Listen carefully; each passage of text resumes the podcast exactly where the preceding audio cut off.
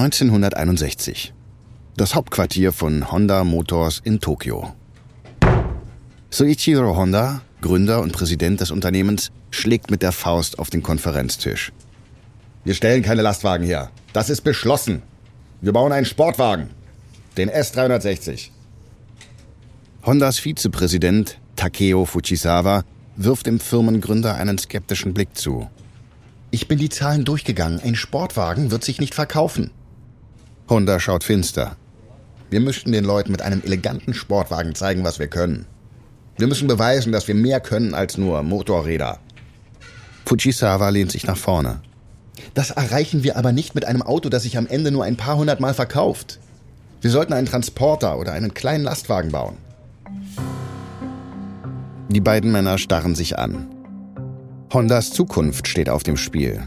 Und keiner will nachgeben. Japans Handelsministerium plant, dass es nur drei japanische Autohersteller geben darf. Dadurch hofft es, den europäischen und amerikanischen Autogiganten etwas entgegensetzen zu können. Daher will das Ministerium Unternehmen, die bisher keine Autos hergestellt haben, den Einstieg in den Automarkt verbieten. Honda Motors ist nun in einem Wettlauf gegen die Zeit. Das Ziel? Ein Auto auf den Markt bringen, bevor die Regierung das verhindern kann. Aber Fujisawa und Honda können sich nicht einigen, was für ein Auto sie auf den Markt bringen wollen. Und Soichiro Honda hält nichts von langweiligen Lastwagen. Wir bauen den S360. Und wenn Sie die Regierungserklärung aufmerksam gelesen hätten, wüssten Sie, dass das Ministerium nur die Produktion von PKWs verbieten will. Nutzfahrzeuge sind denen egal. Fujisawa zuckt zusammen. Oh, das, äh, das muss ich wohl in den hunderten Seiten übersehen haben. Ähm, wenn es so ist, ja, dann müssen wir einen PKW bauen, aber keinen Sportwagen. Wir brauchen etwas, das sich verkauft. Der S360 sollte zumindest ein, ein Geschäftswagen sein. Was bitte soll ein Geschäftswagen sein? Ein Auto für Geschäftsleute, die damit zur Arbeit fahren. Komfortabel, aber trotzdem sportlich. Es wird sportlich sein, weil es ein Sportwagen sein wird. Nein, ein Geschäftswagen. Es bleibt keine Zeit, einen Kompromiss auszuhandeln. Honda Motors muss schnellstmöglich sein Auto auf den Markt bringen. Aber da die beiden Geschäftspartner in entgegengesetzte Richtungen arbeiten, versinkt das Projekt im Chaos. Im Oktober 1962 wird der S360 auf der Tokyo Motor Show vorgestellt. Ein zweitüriges Cabrio. Irgendetwas zwischen Coupé, Mini-Limousine und Sportwagen. Doch das Fahrzeug leidet unter einer Identitätskrise. Einerseits wird es von Honda als Miniatursportwagen beworben, andererseits als Zweisitzer für Pendler. Honda hat zwar keine klare Strategie, aber das Unternehmen rettet sich rechtzeitig ins Automobilgeschäft. Die Frage ist jetzt, ob die Honda-Chefs aus ihren gegensätzlichen Ideen eine gemeinsame Vision formen können. Und zwar bevor Toyota seine größte Schwäche beheben kann. Die schlechte Qualität.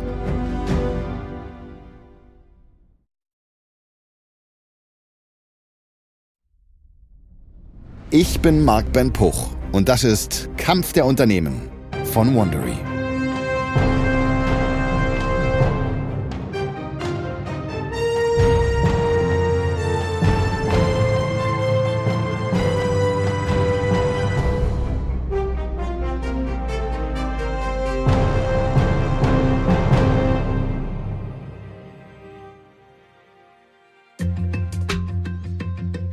In der letzten Folge ist Toyota in Amerika durchgefallen. Honda hat im Geheimen mit dem Bau von Autos begonnen und Japans Regierung hat einen Plan ausgeheckt. Die japanischen Autohersteller sollen zusammenarbeiten, um der ausländischen Konkurrenz etwas entgegenzusetzen. Aber der Plan wird nicht aufgehen. Denn statt zusammenzuarbeiten, gehen sich Japans führende Autohersteller Toyota und Nissan an die Gurgel. Das ist Folge 2. Spritsparer gegen Benzinschlucker.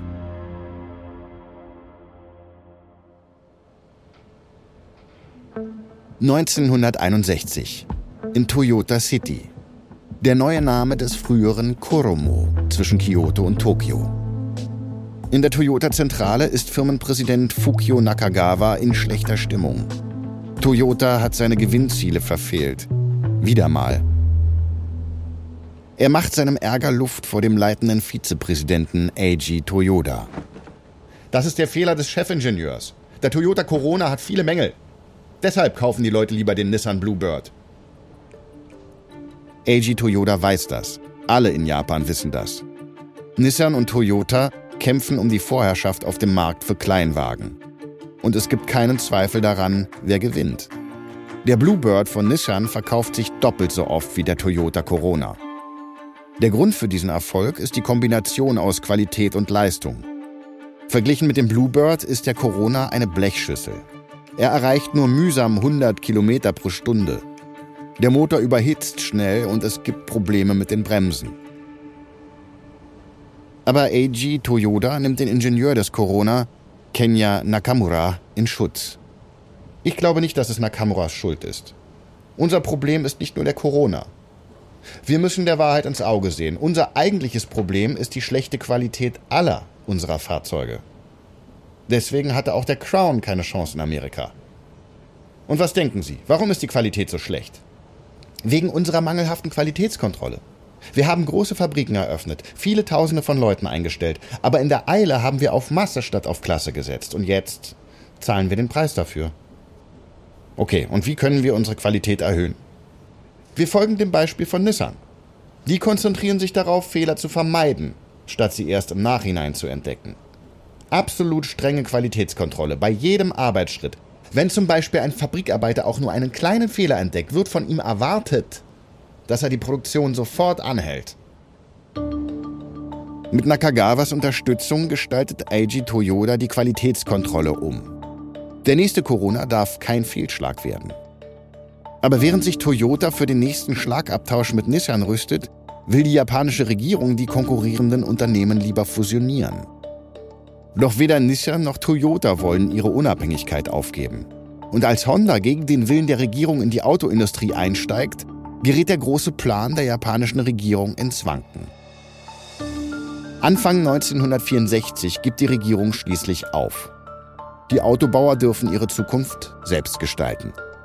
Und da die Regierung ihnen nun nicht mehr im Nacken sitzt, gibt Honda Jetzt richtig Gas. August 1964. Am Nürburgring in der Eifel. Ronny Backnam umklammert das Lenkrad, während eine weitere Haarnadelkurve auf ihn zukommt. Es ist das erste Formel-1-Rennen des Amerikaners und das gleich auf dem Nürburgring, einer der berüchtigsten Rennstrecken der Welt. Der Nürburgring ist eine 21 Kilometer lange Strecke mit unerbittlichen Kurven und engen Geraden, die an einigen Stellen bis zu 300 Meter ansteigen.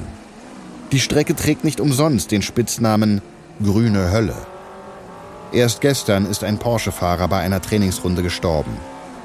Und Bagnam fährt ein völlig unerprobtes Auto. Einen komplett weißen Honda mit einer roten aufgehenden Sonne auf der Nase.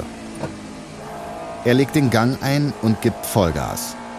Der V12-Motor des Hondas heult auf. Er rast mit mehr als 160 km/h die Gerade entlang. Die Ölauffangbehälter neben Bagnams Kopf beginnen zu rasseln. Hondas Mechanikerteam hatte erst gestern erfahren, dass diese Tanks überhaupt erforderlich sind. Also bauten sie diese in aller Eile aus dem, was sie gerade zur Hand hatten. Alten Cola-Dosen. Bagnam tritt auf die Bremse und rast um eine weitere Kurve. In seinem Blickfeld taucht das Auto auf, das zwischen ihm und Platz 10 steht. Honda hofft, dass der Erfolg in der Formel 1 seinen neuen Autos mehr Glaubwürdigkeit verleiht. Und um das zu erreichen, hat das Unternehmen einen echten Rennboliden zusammengeschraubt. Aber das Auto ist alles andere als ausgereift. Bagnams Nacken spannt sich an, während er auf das sogenannte Karussell zurast. Die berüchtigste Kurve des Nürburgrings. Eine 180-Grad-Linkskurve mit rauem Betonbelag. Bagnam rast in die Kurve, drückt sich in seinem Sitz nach rechts und zieht dann im richtigen Moment das Lenkrad schnell nach. Aber es passiert nichts. Die Lenkung ist weg. Der Honda schleudert von der Rennstrecke. Der Wagen beginnt sich zu drehen, die grasbewachsene Böschung hinauf, bevor er schließlich zum Stehen kommt. Bagnam entkommt unverletzt aus dem rauchenden Wrack. Und Hondas Stolz ist angekratzt.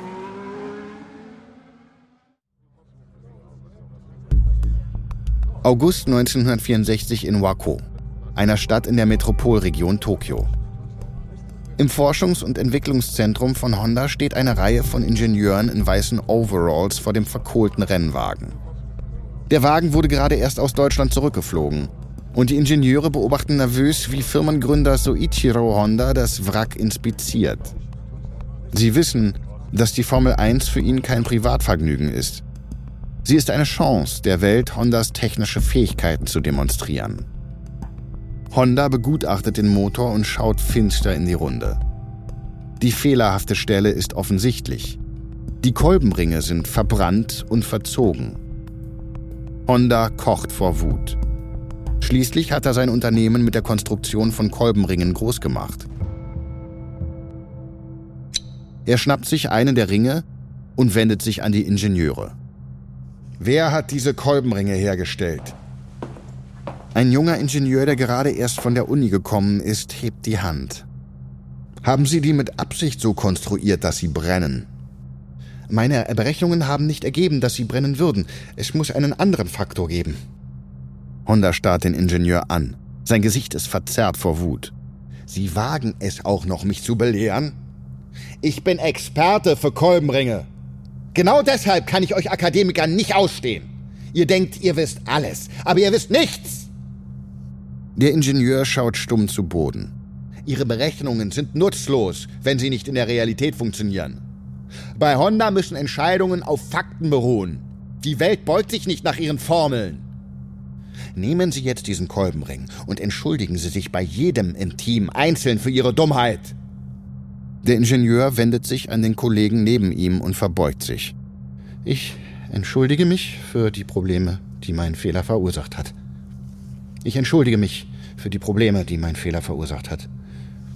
Honda entspannt sich, als der Ingenieur sich bei einem nach dem anderen entschuldigt. Keiner von ihnen wird diesen Fehler jemals wieder machen. Aber während Honda dem Glitzer und Glamour der Formel 1-Welt nachjagt, dümpeln die Autoverkäufe vor sich hin. Der Sportwagen S360 ging nie in Produktion. Sein aufgemotzter Nachfolger, der S500, schaffte es zwar in die Ausstellungsräume der Händler, aber die Verkaufszahlen sind miserabel. Und während Honda nicht so recht in Schwung kommt, schaltet Toyota einen Gang höher.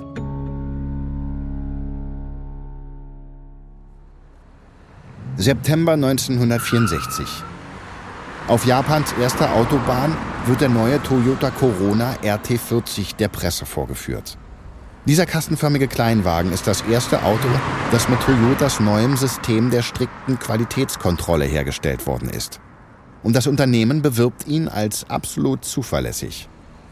Um diese Behauptung zu untermauern, fährt der Corona die neue Autobahn zwischen Nagoya und Osaka nonstop rauf und runter, bis der Kilometerzähler 100.000 Kilometer erreicht. Aber der AT40 ist nicht nur auf der Autobahn stark. Er hat auch Annehmlichkeiten, die sonst nur Mittelklassewagen vorbehalten sind, wie einen Zigarettenanzünder und einen Zweigangscheibenwischer. Toyotas 100.000 Kilometer Werbegag überzeugt die Japanerinnen und Japaner davon, dass der neue Corona sie nicht am Straßenrand stehen lässt. Die Verkäufe ziehen langsam an. Bis zum Jahresende holt der Corona den Nissan Bluebird ein. Im Frühjahr 1965 setzt sich der Corona dann an die Spitze und bleibt dort. Und nachdem Japan bereits begeistert ist, wendet sich Toyota erneut nach Amerika. Aber nach dem Misserfolg des Crown in den späten 50er Jahren geht Toyota kein Risiko mehr ein. Um die US-Amerikanerinnen und Amerikaner anzusprechen, erhält das Exportmodell einen stärkeren Motor, Teppiche anstelle von Gummifußmatten und größere Sitze, damit die Amerikanerinnen und Amerikaner bequemer fahren können. Im Juni 1965 trifft an der amerikanischen Westküste das erste Schiff mit den neuen Coronas ein.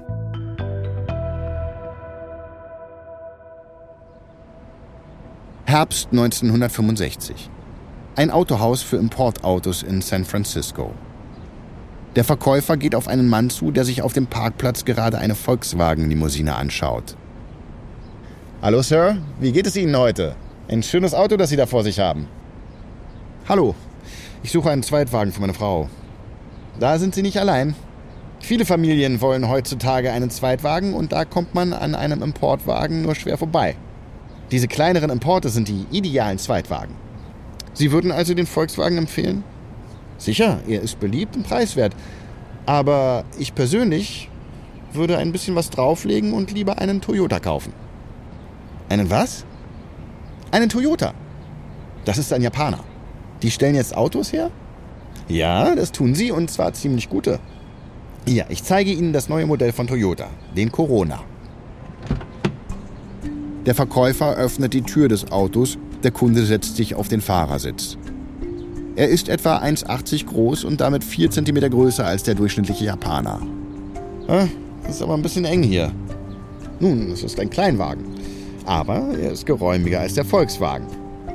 Er kostet zwar 1900 Dollar, also etwa 200 Dollar mehr als der Volkswagen, aber dafür bekommen Sie einen Kompaktwagen mit Mittelklasse-Ausstattung, einschließlich eines Automatikgetriebes. Das kann Ihnen kein anderer Importwagen bieten. Der Mann nickt. 1900 Dollar wären heute ungefähr 16.000 Euro. Und was ist mit Ersatzteilen? Ich habe gehört, dass es schwierig ist, Ersatzteile für einige Importe zu bekommen. Keine Sorge, Toyota hat alles für Sie. Es gibt ein großes Lager in Los Angeles, das voll mit Ersatzteilen ist. Toyota möchte nicht, dass seine Kunden wochenlang auf Teile warten müssen, die erst über den Pazifik verschifft werden. Für Toyota ist das eine Frage der Ehre. Der Mann legt seine Hände auf das Lenkrad. Er kann kaum glauben, dass er im Begriff ist, ein japanisches Auto zu kaufen. Der niedrige Preis und die gute Ausstattung des Corona ziehen die Blicke auf sich. Die amerikanischen Autogiganten machen fette Gewinne mit riesigen Autos. Deshalb sind die europäischen Hersteller die Hauptkonkurrenten von Toyota auf dem amerikanischen Markt für Kleinwagen. 1965 verkauft Toyota in Amerika 6000 Coronas. Ein Jahr später steigt der Absatz schon auf 21.000. Innerhalb von nur zwei Jahren nach der Rückkehr auf den amerikanischen Markt wird Toyota die viertgrößte Importmarke nach Volvo, Opel und Volkswagen. Doch die großen amerikanischen Autohersteller General Motors, Ford und Chrysler schenken den ausländischen Kleinwagen keine Beachtung. Sie glauben, dass die Amerikanerinnen und Amerikaner immer einen mächtigen Spritschlucker einer kleinen Blechschüssel vorziehen werden. Sie werden bald eines Besseren belehrt und müssen sich der Konkurrenz aus Japan stellen.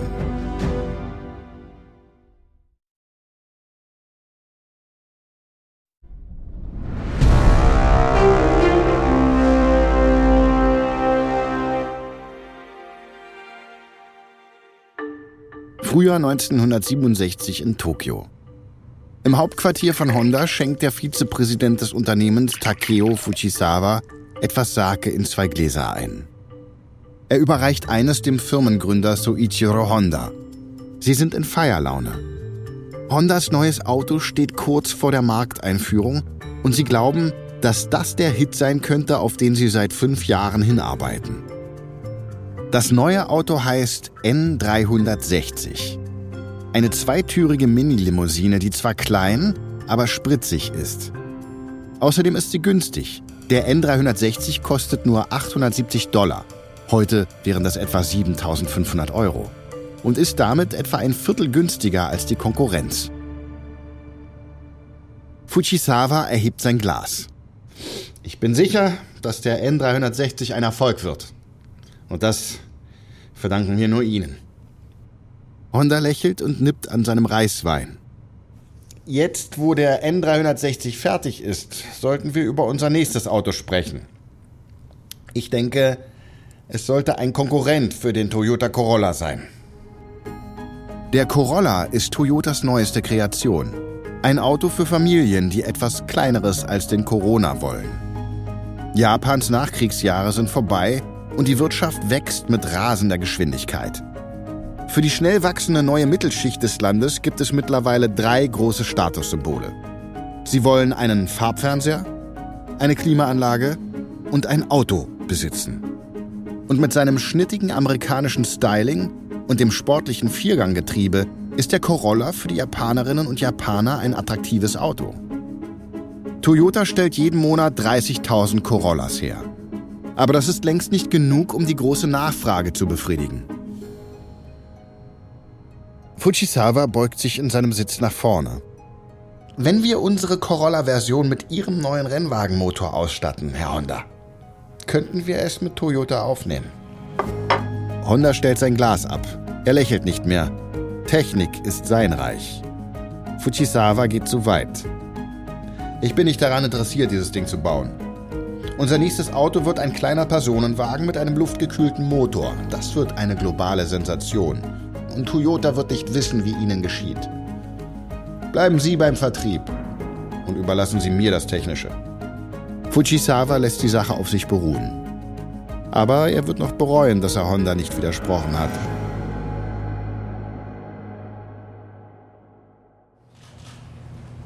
November 1967 in Detroit. Toyotas US-Vertriebschef veranstaltet eine Pressekonferenz im Rahmen der jährlichen Detroit Auto Show. Er kann einfach nicht aufhören zu lächeln. Nachdem er sich jahrelang mit dem Verkauf von nischigen Geländewagen, den Toyota Land Cruisern, durchgeschlagen hat, geht es für Toyota in den USA nun in die breite Masse. Dies war unser bisher bestes Jahr. Wir haben 36.000 Fahrzeuge in den USA verkauft und sind damit die drittgrößte ausländische Marke. Wir erwarten, dass wir nächstes Jahr die Nummer zwei unter den Importmarken werden, gleich nach Volkswagen. Einer der Journalisten unterbricht. Ah, heißt das, der Corolla kommt nach Amerika? Ja, der Corolla ist in Japan ein großer Erfolg und wir sind zuversichtlich, dass er auch hier sehr gut angenommen wird. Deshalb erwarten wir, dass wir nächstes Jahr 85.000 Fahrzeuge verkaufen werden. Äh, machen Sie sich Sorgen wegen Honda. Das Unternehmen bringt nächstes Jahr eine neue Version des N360 nach Amerika. Nein, ganz und gar nicht. Ich glaube nicht, dass die Amerikaner diese Art von Auto kaufen wollen. Toyotas Zweifel am Erfolg von Hondas Mini-Limousine in Amerika sind nicht unbegründet. Als Hondas überarbeiteter N600 in Japan auf den Markt kommt, sind die Verkaufszahlen enttäuschend. Und es gibt noch mehr schlechte Nachrichten in der Heimat. Für Honda ist es schwieriger als erwartet, einen Kleinwagen von Weltklasse zu entwickeln. Das liegt nicht nur daran, dass Honda noch nie einen gebaut hat. Es liegt auch an den unerbittlichen Forderungen des Firmengründers Soichiro Honda nach Originalität. Er will das Auto quasi neu erfinden. Und es liegt auch an den sich ständig ändernden Vorstellungen darüber, was das Auto eigentlich können sollte. Im Sommer 1969 kommt der neue Honda 1300 auf den Markt und versagt. Er sieht schick aus und steckt voller neuer technischer Ideen – aber er ist auch teuer, verschleißanfällig und spricht vor allem Technik-Nerds an, die sich für luftgekühlte Motoren begeistern. Der Misserfolg des Honda 1300 schockiert das Unternehmen und den Firmengründer. Zehn Jahre hat das Unternehmen versucht, seinen Weg zum Autoerfolg zu finden und ist gescheitert. Die Zukunft des Unternehmens als Automobilhersteller steht nun ernsthaft in Frage. Also ändert das Unternehmen seine Strategie. Es ist an der Zeit, ein massentaugliches Auto zu bauen. Ein Auto, das in jeder Hinsicht überzeugt, anstatt in einigen Bereichen herausragend zu sein und in allen anderen schwach. Und sie nennen dieses Auto den Honda Civic. Doch während Honda die Pläne für den Civic entwirft, macht der Corolla Toyota zu einem globalen Player. 1969 verdoppelt sich der Absatz von Toyota in den USA. 1970 werden in den Vereinigten Staaten bereits mehr als 200.000 Toyotas verkauft. Jetzt schaut nicht nur Volkswagen nervös auf Toyota, auch die US-Autogiganten werden sich der Bedrohung aus Japan bewusst. 1970 versuchen Ford, General Motors und Chrysler den Vormarsch von Toyota zu stoppen, indem sie eigene Kleinwagen auf den Markt bringen. Ford präsentiert den Pinto, General Motors stellt den Chevrolet Vega vor und Chrysler bringt den Plymouth Cricket auf den Markt. Dann 1972 legt die US-Regierung Toyota ein weiteres Hindernis in den Weg. In dem Versuch, das amerikanische Handelsdefizit zu verringern und Importe zu reduzieren, erhebt die Nixon-Regierung eine Importsteuer von 10 Prozent. Außerdem hebt sie den festen Wechselkurs zwischen Dollar und Yen auf. Dadurch schrumpft Japans Preisvorteil beträchtlich. Die Kosten für einen Corolla steigen von 1800 auf fast 2000 Dollar. Umgerechnet also von ungefähr 10.000 Euro auf 11.500 Euro. Damit ist der Corolla nicht mehr viel günstiger als ein Chevrolet Vega. Infolge des Drucks aus der amerikanischen Automobilindustrie und des Eingreifens der US-Regierung in Washington beginnt der Absatz von Toyota zu stocken. Für die drei großen US-Autohersteller scheint die japanische Konkurrenz unter Kontrolle zu sein. Daher konzentrieren sie sich wieder auf das, was sie für die eigentlich viel größere Gefahr halten. Strengere Gesetze gegen Luftverschmutzung.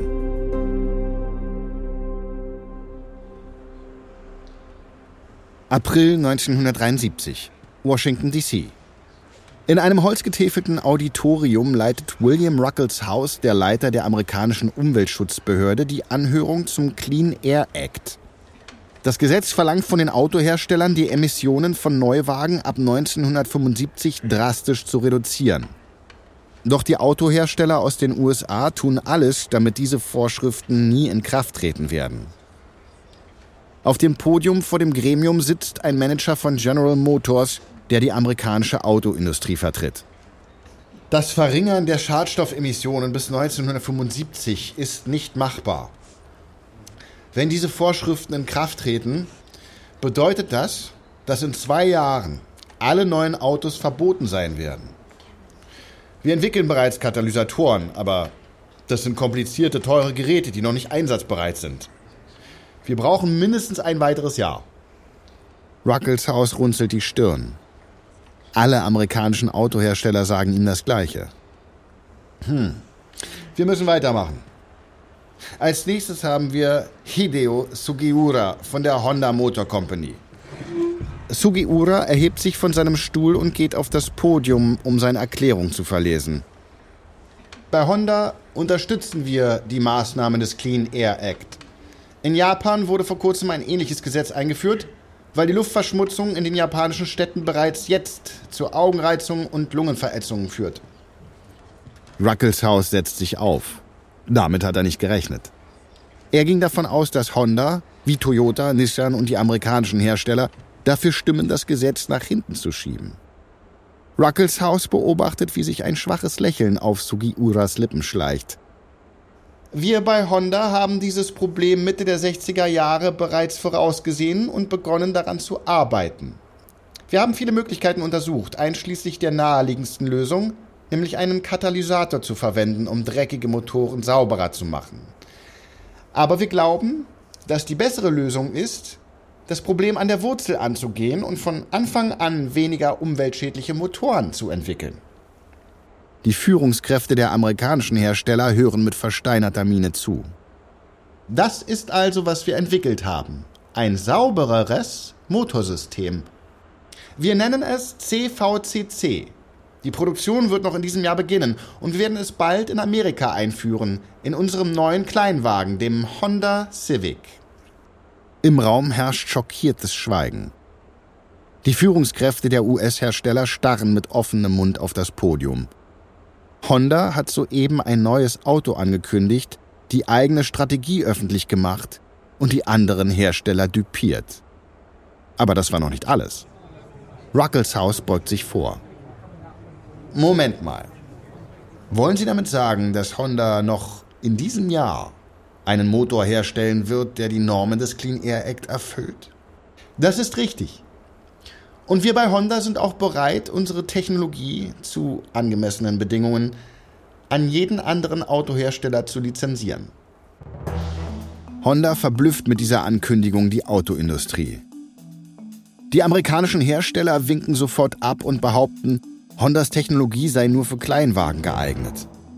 Also lässt Honda einen zwei Tonnen schweren Chevrolet Impala nach Tokio fliegen, rüstet ihn dort mit seinem CVCC-System aus und schickt ihn für Emissionstests zurück nach Amerika. Der Impala mit Honda-Motor erfüllt die Normen des Clean Air Act. Toyota schluckt seinen Stolz herunter und handelt mit Honda einen Deal aus, um die Technologie zu nutzen. So lange, bis die eigenen Katalysatoren produktionsreif sind. Auch Ford klopft bei Honda an. Das Unternehmen bietet an, die Autos von Honda mit dem Ford-Schriftzug zu versehen und sie über das eigene US-Händlernetz zu vertreiben. Das ist eine große Chance für Honda, um Toyota in Amerika zu überholen. Aber Honda sagt ab. Stattdessen versucht das Unternehmen aus der Begeisterung für seinen sauberen Motor noch mehr Kapital zu schlagen.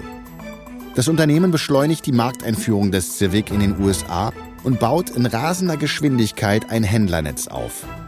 Alle drei Tage eröffnet ein neuer Honda-Händler in den USA. Doch im Herbst 1973, als der Honda Civic mit dem neuen CVCC-Motor in Produktion geht, stellt plötzlich die Weltpolitik den Automarkt auf den Kopf. Hier sind die NBC Nightly News. 17. Oktober 1973. Guten Abend. Der Krieg im Nahen Osten hat heute Folgen für die ganze Welt. Die ölproduzierenden Länder der arabischen Welt haben beschlossen, ihr Öl als politische Waffe einzusetzen. Sie werden die Ölproduktion um 5% pro Monat drosseln, bis sich die Israelis aus den besetzten Gebieten zurückziehen. Zunächst scheint der Konflikt aus US-Perspektive weit weg zu sein. Doch zwei Tage später versprechen die USA Militärhilfe für Israel. Daraufhin verhängen die arabischen Staaten ein Ölembargo gegen die USA. Innerhalb weniger Wochen geht Amerika das Benzin aus. Der Kongress beschließt eine Rationierung. Viele Tankstellen werden geschlossen und an den wenigen noch geöffneten Zapfsäulen bilden sich lange Schlangen. Der Preis für Benzin steigt von 39 auf 59 Cent pro Gallone. Das wären heute ungefähr 70 Euro Cent pro Liter. Das Embargo endet im März 1974. Aber diese Erfahrung traumatisiert die bisher unbedarften amerikanischen Autofahrerinnen und Autofahrer. Bisher war die unbegrenzte Verfügbarkeit von billigem Benzin eine Selbstverständlichkeit. Aber ab jetzt schaut Amerika beim Autokauf nicht mehr nur auf die maximalen Kilometer pro Stunde, sondern auch darauf, wie weit man mit einer Tankfüllung fahren kann. Die Amerikanerinnen und Amerikaner sind bereit, ihre Spritschlucker gegen Spritsparer einzutauschen. Daher müssen Toyota und Honda sie jetzt schnell davon überzeugen, sparsame japanische Autos zu kaufen, bevor die amerikanischen Autohersteller zurückschlagen können.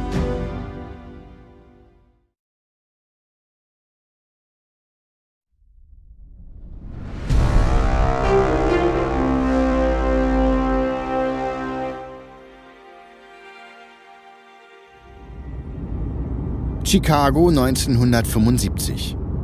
Der 25-jährige Johnny lächelt, als der burgunderfarbene Toyota Corolla SR5, den er gerade Probe fährt, auf das Stadtzentrum zurollt.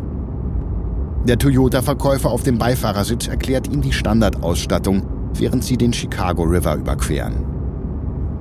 Wissen Sie, serienmäßig sind auch elektrische Scheibenbremsen vorne und ein Autoradio drin. Die Vordersitze lassen sich auch vollständig umlegen. Johnny sieht das glatte, sportliche Spiegelbild des Autos im Glas eines der Wolkenkratzer. Ihm gefällt, was er sieht. Und wie ist der Verbrauch? Der Verkäufer lehnt sich in seinem Sitz zurück und lächelt. Er verliert selten einen Verkauf, wenn der Kunde nach dem Verbrauch fragt. Oh, der Verbrauch ist unschlagbar. 39 Meilen pro Gallone auf der Autobahn, 24 in der Stadt. Und wie sieht's mit der Zuverlässigkeit aus? Ich habe während der Ölkrise einen Chevy Vega gekauft. Was für ein Fehler. Eines der Hinterräder ist fast abgefallen, mitten in der Fahrt. Der Verkäufer lächelt. Im Moment machen ihm die amerikanischen Hersteller das Verkaufen von Importfahrzeugen wirklich leicht. Jeder amerikanische Kleinwagen scheint gerade serienmäßig mit einer Rückrufaktion ausgestattet zu sein. Wissen Sie, Toyotas sind extrem zuverlässig. Neun von zehn Toyotas in Amerika sind immer noch auf der Straße. Und sie sind auch sehr preiswert. Sie könnten dieses Baby heute für nur 3640 Dollar mitnehmen. Das wären heute umgerechnet 13.000 Euro. Johnny grinst. Ja, vielleicht fährt er dieses Baby heute noch nach Hause. Für Johnny und viele andere junge Amerikanerinnen und Amerikaner treffen die Toyotas den Nerv der Zeit. Sie sehen sportlich aus, sind zuverlässig, verbrauchen wenig Kraftstoff und bieten ein wenig Luxusgefühl durch die großzügige Serienausstattung. Und das alles zu einem sehr guten Preis. Ihre Eltern mögen vor dem Kauf japanischer Autos noch zurückschrecken, aber die Babyboomer sind offener für ausländische Marken. Vor allem jetzt, da amerikanische Autos den Ruf haben, teure, benzinschluckende Schrottkarren zu sein. Und da die Babyboomer, die größte Generation der amerikanischen Geschichte, sich für Toyota begeistern, boomt auch das Unternehmen. Im Jahr 1975 überholt Toyota Volkswagen in den USA und wird mit mehr als einer Viertelmillion verkaufter Fahrzeuge Amerikas führende Importmarke. Aber es ist nicht die einzige japanische Marke, die Wellen schlägt. Nach jahrelangem Kampf hat Honda mit dem Civic endlich einen Hit gelandet. Der saubere Motor, der niedrige Preis und der niedrige Verbrauch sind angesichts der Ölkrise eine erfolgreiche Kombination. Honda verkauft in den USA mehr als 100.000 Civics pro Jahr. Dieser Erfolg reicht zu Ichiro Honda und Takeo Fujisawa aus, um sich guten Gewissens in den Ruhestand zurückzuziehen. Und die Aussichten bleiben rosig. 1976 stellt Honda den Accord vor. Das erste Auto seit Soichiro Honda im Ruhestand ist. Der Accord wird als preisgünstige Alternative zum Corolla angepriesen und ist mit Merkmalen ausgestattet, die sonst nur in Mittelklasse-Limousinen zu finden sind. Das Auto wird ein Riesenerfolg und festigt Hondas Status als aufstrebende Größe im Automobilbereich. Doch trotz ihres großen Erfolgs stellen Toyota und Honda immer noch fast ausschließlich Kleinwagen her, die nur geringe Gewinne abwerfen. Und das ist gut für die amerikanischen Hersteller aus Detroit. Denn dort werden die großen Motoren hergestellt, mit denen das große Geld verdient wird. Und jetzt, da die Ölkrise vorbei ist und die USA sich von der Rezession erholen, entdeckt die amerikanische Öffentlichkeit ihre Liebe zu dicken Autos wieder. In den Jahren 1977 und 1978 kommen die Spritfresser wieder in Mode. Toyotas Verkäufe in den USA stagnieren. Hunderttausende von unverkauften japanischen Autos liegen in den Häfen. Selbst großzügige Rabatte von bis zu 1000 Dollar reichen nicht aus, um die Amerikanerinnen und Amerikaner zum Kauf von Kleinwagen zu bewegen. Zu Beginn des Jahres 1979 sieht es so aus, als sei die japanische Sensation auf dem Automarkt der Normalität gewichen. Doch nur zwei Wochen nach Beginn des neuen Jahres stürzt die iranische Revolution den Schah und verursacht einen dramatischen Rückgang der Ölproduktion. Und diesmal gibt es keine Preisbremse, um Amerikas Autofahrerinnen und Autofahrer vor dem Benzinschock zu bewahren. Der Benzinpreis steigt innerhalb von drei Monaten um 80 Prozent. Im April 1979 bilden sich wieder lange Schlangen an den Tankstellen. Guten Abend. Für Millionen von Amerikanern könnte dies das schlimmste Wochenende sein, das sie je erlebt haben, um Benzin zu finden, das ihnen die Freiheit gibt, die sie bisher für selbstverständlich hielten. Benzinknappheit breitet sich im ganzen Land aus. Schlangen für Benzin und geschlossene Tankstellen werden immer häufiger. Vor einer Tankstelle warten hunderte Autos. Ein Kamerateam hat sich unter die Wartenden gemischt. Vor Ihnen sind nur noch ein paar Autos, oder? Ja, und ich bin besorgt und müde. Ich habe das hier gestern schon gemacht. Wie lange waren Sie gestern in der Schlange? Gestern? Nicht sehr lange. Etwa anderthalb Stunden. Das ist nicht lang? Heute sind es über zweieinhalb Stunden. Das Chaos an den Zapfsäulen führt zu noch dramatischeren Veränderungen auf dem Automarkt als 1973. Über Nacht kehren die Amerikanerinnen und Amerikaner den V8-Motoren den Rücken und kaufen die kleinen sparsamen Motoren, auf die sich Toyota und Honda spezialisiert haben. Innerhalb von fünf Monaten steigt der Anteil der Kleinwagen an den US-Autoverkäufen von 43 auf 58 Prozent. Für eine Branche, in der normalerweise eine Veränderung um zwei Prozentpunkte schon eine große Sache ist, ist das ein Erdbeben. Eines, das die großen US-Hersteller schwer erschüttert. Die Gewinne von General Motors brechen schnell ein und die Verkäufe von Ford sinken um 12 Prozent. Doch am meisten leidet Chrysler. Als die Amerikanerinnen und Amerikaner kurzzeitig wieder zu den Spritfressern zurückkehrten, konzentrierte sich das Unternehmen ganz auf die Herstellung großer Motoren. Chrysler vernachlässigte die kleineren Modelle. Jetzt steuert Chrysler auf einen Jahresverlust von umgerechnet mehr als 2,3 Milliarden Euro zu.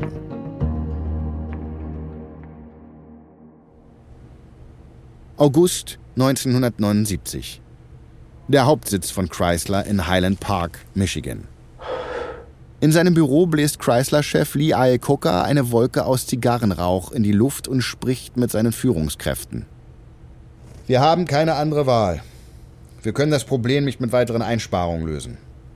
Wir haben bereits die Immobilien unserer Händler verkauft, unser internationales Geschäft verlagert und Tausende entlassen. Und das ist immer noch nicht genug.